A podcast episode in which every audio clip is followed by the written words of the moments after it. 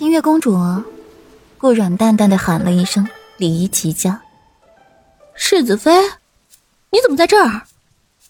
清月听到声音，往边上一看，看到顾软亲密的靠在裴玉身上，美眸升起怒火。顾软怎么在这里？笑话！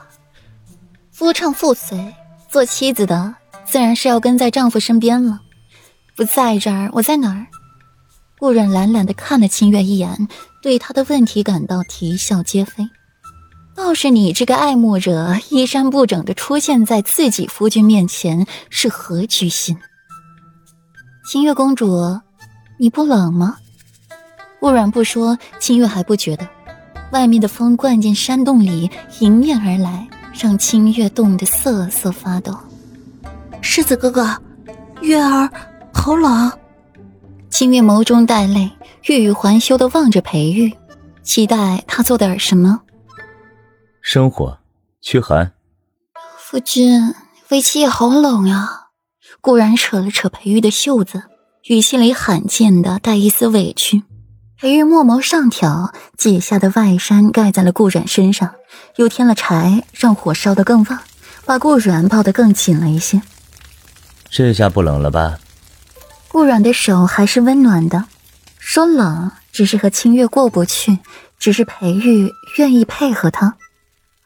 夫君，我饿了。顾软靠在了裴玉身上，在裴玉的手掌心画圈这雨停了。天却是彻底的黑下了，看来是要在这山洞里待上一整夜了。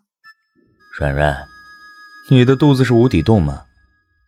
听见顾然喊饿，裴玉嘴角微抽。这丫头中午吃鱼，一个人就吃了四条半，还把自己的那份给吃了，现在居然喊饿，喊饿的人该是自己好不好？夫君，人家那是化悲愤为食欲嘛。顾然尴尬的笑一笑，中午心里想着事儿，不知不觉的就把烤鱼给吃完了，还垂涎着裴玉手上的半条。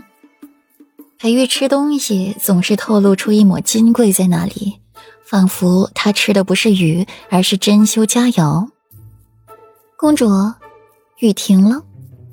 新月板这张脸恶里恶气道：“我知道了。”愤恨的看着顾软。揉了揉肚子，他也饿了。之前路上猎的猎物都因为要躲雨给弄丢了，现在肚子饿得咕咕叫。雨停了又怎么样？还不是不能出去。世子哥哥，月儿好冷。清月美眸含着水，看到裴玉亲昵的和顾软挨在一块心里愤恨不已。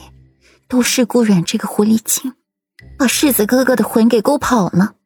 一定要想办法好好教训教训他。嗯，裴玉淡淡的应了一声，表示知道，却对顾染更加爱护了。清月离火堆那么近还很冷，那自己的小妻子离火堆那么远，身体岂不是更凉？别人的心眼儿都是偏的，被称为偏心眼儿，往哪儿偏都不影响。独独裴玉的心眼儿不是偏的。分明就是长歪了，也不想一想自己一直在用内力为顾软暖身子，就算外面飘起了鹅毛大雪，顾软也不会感受到半分寒意。没得到回应的清月又是一阵幽怨，老实的坐在火堆面前，摸了摸凌乱的头发。他也有自知之明，知道自己现在有多么不堪入目。所以没有刻意的引起裴玉的注意，万一留下了坏印象怎么办啊？顾然他们在山洞内，外面还有人把守着，这一夜过得倒还安稳。天蒙蒙亮，一缕微光透过了树叶的缝隙落帘子里，山洞也明亮了许多。树叶承受不起雨珠的重量，不断柔软向下，又起了一阵淅淅沥沥的雨声，一声笛音入耳。顾软迷迷糊糊的睁开眼睛，发现裴玉的外袍还搭在自己身上，而裴玉盘腿坐得端正，双眸紧闭，看上去像是睡着了。顾软站起来，把袍子盖在了裴玉身上，蹑手蹑脚的出去，清新的气息萦绕在鼻尖，干净清爽。